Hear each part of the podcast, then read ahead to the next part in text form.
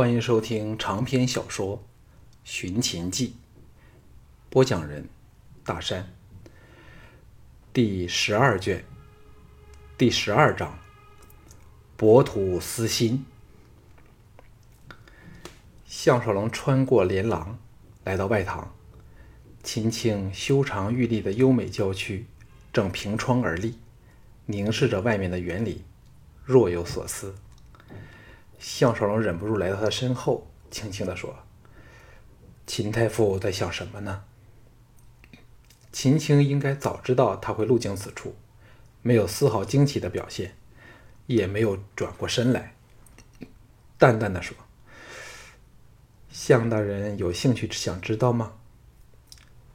只是这句话，可见他对项少龙并非无情。因语义超越了一般男女的对话界限，尤其是在他这一向对异性拒诸千里的人来说，情况更不寻常。项少龙吃了一惊，但是不能就此打退堂鼓，兼之心内实在是喜欢与他接近，硬着头皮说：“嘿，若没有兴趣，就不会问了。”秦青倏地转过娇躯。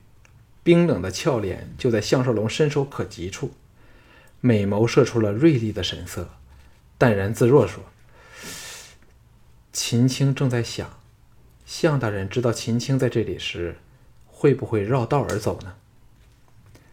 项少龙顿时招架不住，干笑说：“太傅太多心了。呃，你见着了嫣然他们没有？这性子。”刚烈执着的美女寸步不让地说：“不要顾左右而言他。秦青最恨的当然是害害主欺君的奸佞之徒，其次就是你这种自以为是又以保护女性为己任做幌子，其实却是视我们女子如无物的男人。我有说错你吗？”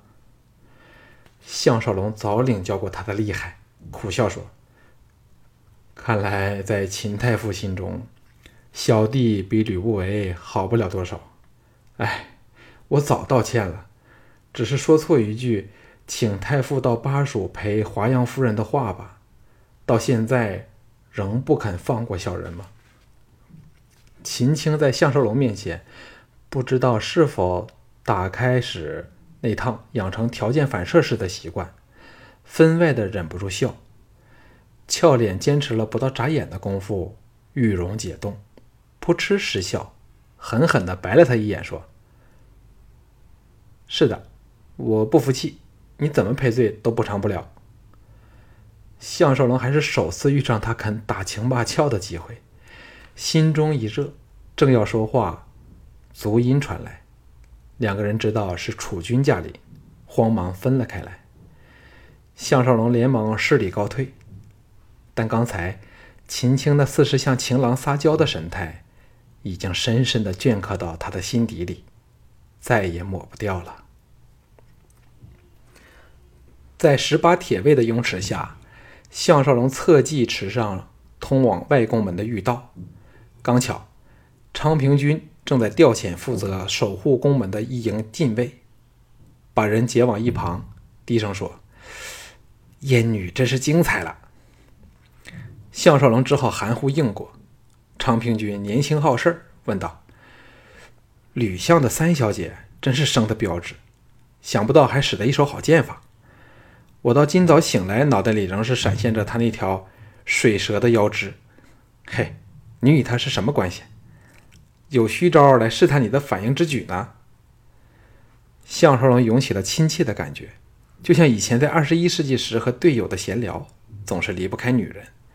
打架和骂长官这几个话题，笑道：“这恐怕就叫树大招风吧。”昌平君哈的一笑，说：“说得好，你这个新发明的词儿，对项大人这是贴切之极。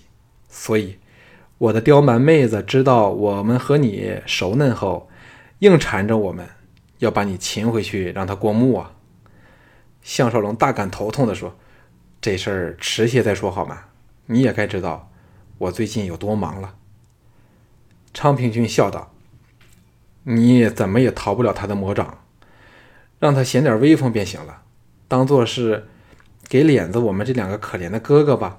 否则田猎时他定会叫你好看。”项少龙哑然说：“他也参加田猎吗？”昌平君说：“那是他的大日子，倒是他领导的娘子军会空城而出，鹰飞燕走，不知道多么威风啊！”项少龙愕然道：“娘子军？”昌平君叹叹口气说：“那就是咸阳城像舍妹那种娇娇女组成的团队，平时专去找剑术好的人比试，连王翦都给他们缠怕了。我看这小子溜到北疆去，主要还是为了这个原因。若非你整天躲在牧场，怕也会有你好受的。”项少龙这才有点明白，啼笑皆非时，昌平君说。古稀这小子，明天去守东关，我两兄弟和他分属至交，定的今晚为他践行。你也一道来吧，顺便敷衍一下莹莹。项少龙一来对昌平君这完全没有架子、年纪又相仿的军方要人大感好大有好感；二来也理应为安古稀送行，微笑着答应了。昌平君这才欣然放他离去，回到骑卫所。给京俊接着了，拉到一旁说：“有三件事啊。”接着打了个哈欠。项少龙瞪着他说：“忙足了整晚吗？”京俊若无其事地说：“我一足三哥吩咐，用了半晚来哄慰他，下半晚则善待他。当然有点眼困了。”项少龙为之气结，又拿他没法，爽然说：“快说。”是哪三件事？京俊煞有介事地说：“首要之事就是三位嫂子找你，若抽抽得出空闲，请到秦府陪他们吃午饭。向宝儿也很挂念着你，我看最好你今晚也去那里陪他们睡觉。”项少龙瞪着他说：“小俊，你为何今天说话特别贫嘴？”京俊装出了谦虚的样子说：“小俊怎敢？”只是这些天来见三哥笑容多了，才忍不住想再多看一点说到最后，两眼一红，垂下头去。项少龙深切地感受到两人间深厚的兄弟之情，搂着他肩头，欲语无言。可能是因为庄襄王之死，全面的激起了他的斗志，所以。赵倩诸女惨死所带来的严重创伤，也被置诸脑后。毕竟，那是一年前的事儿了。京韵道：“另外两件事儿，就是龙阳君正在大堂候你，和田丹派人来说有急事，想请你到他的宾馆一屋。”项少龙心中打了个疙瘩：田丹为何要见他呢？以他的神通广大，该听到自己与吕不韦不和的传言。若他想和吕不韦保持良好关系，对自己应该是避之则吉才对。想到这里，一颗心不由得剧烈抖动了几下。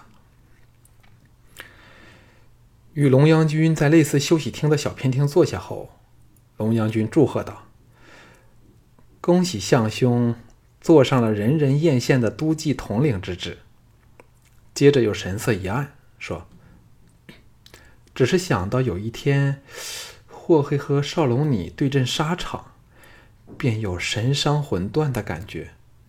人生为何总有这么多令人无奈的事儿呢？”项少龙诚恳地说：“放心吧，我会尽量回避那种情况。在这群雄割据的时代。”连父子兄弟都可以大动干戈，君上看开点好了。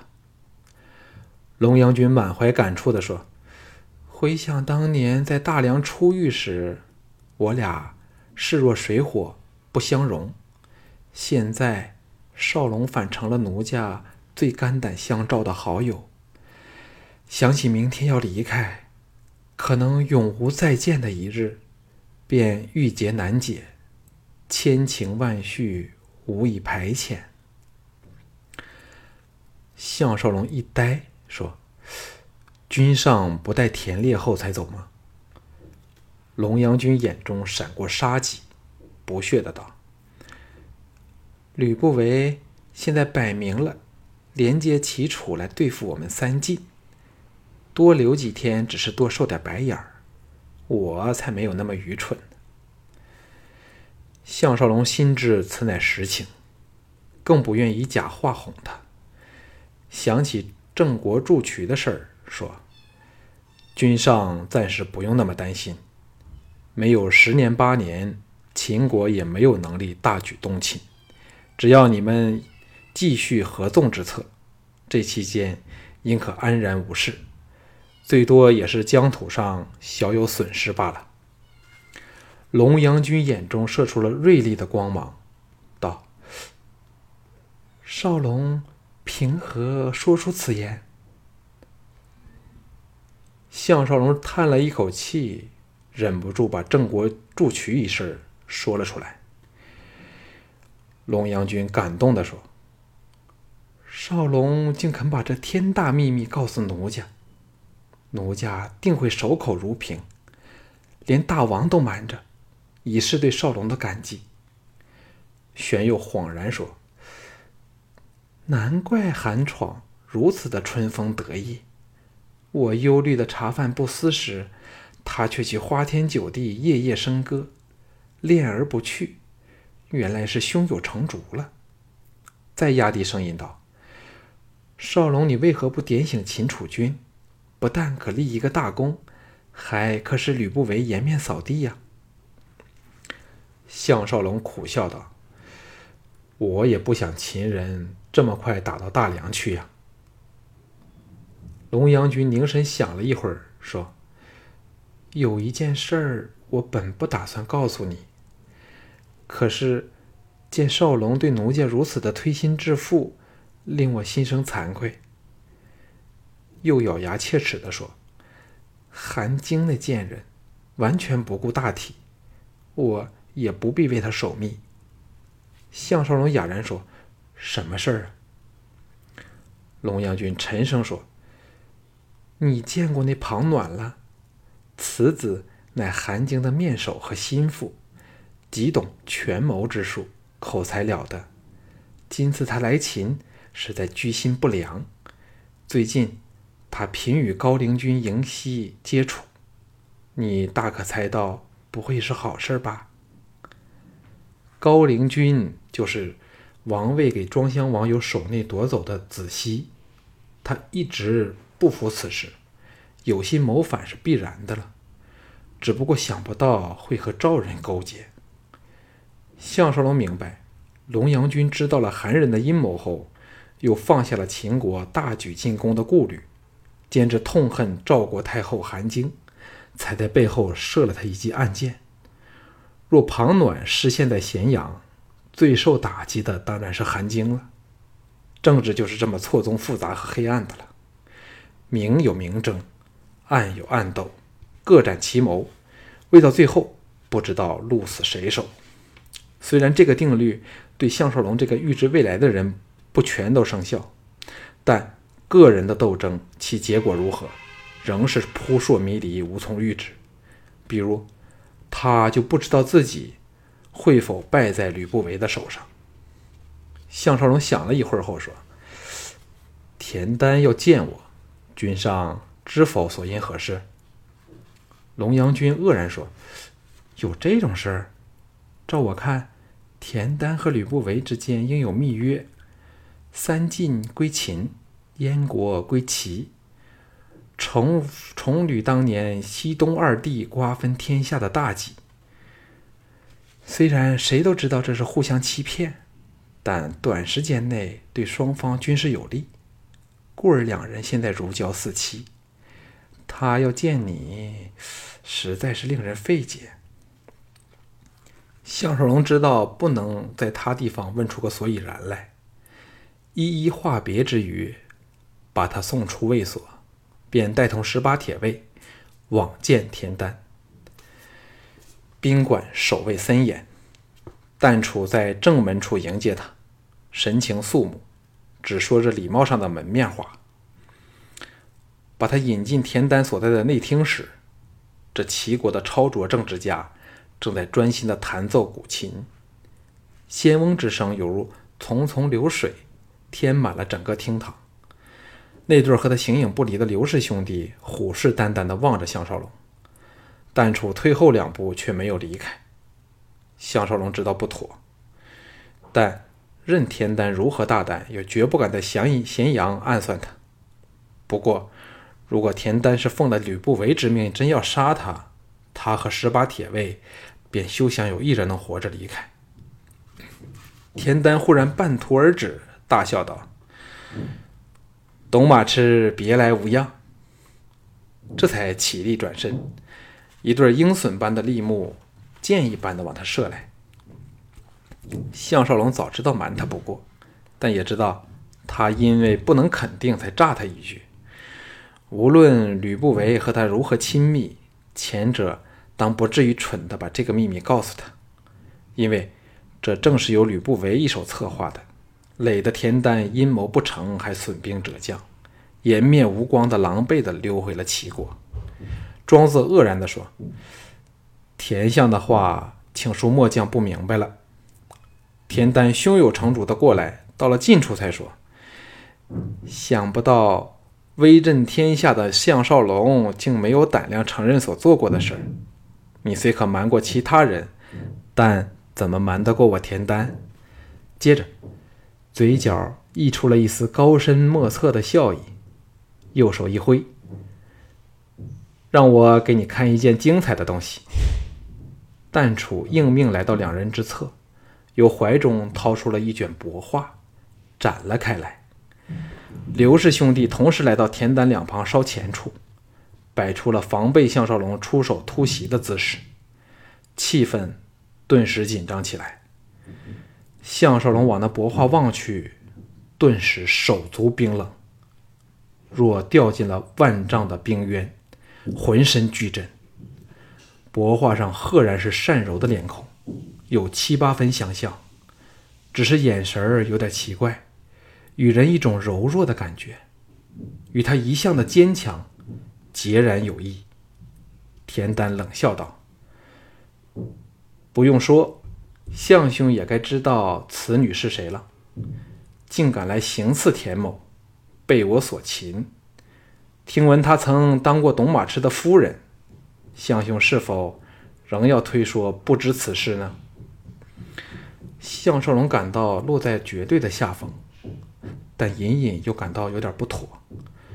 只是想起善柔已入了敌手，早已心乱如麻，脑筋不能有效运作。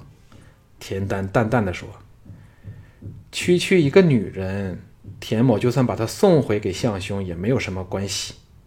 只要项兄肯为田某做一件事儿，此女可立即回到项兄的怀抱里。”项少龙脑际灵光一闪，忽然把握到问题的关键处，一股无可抗拒的悲伤狂涌心头。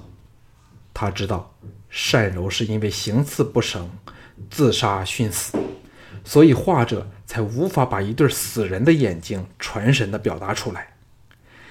项少龙眼中射出了仇恨的火焰，狂喝道：“不用说了，若田丹你能活着返回齐国，我项少龙这三个字，从今以后倒转来写。”在田丹四人的目瞪口呆下。项少龙满腔悲愤，不顾离去。现在，他终于有了杀死田丹的最好理由了。《寻秦记》卷十二，中。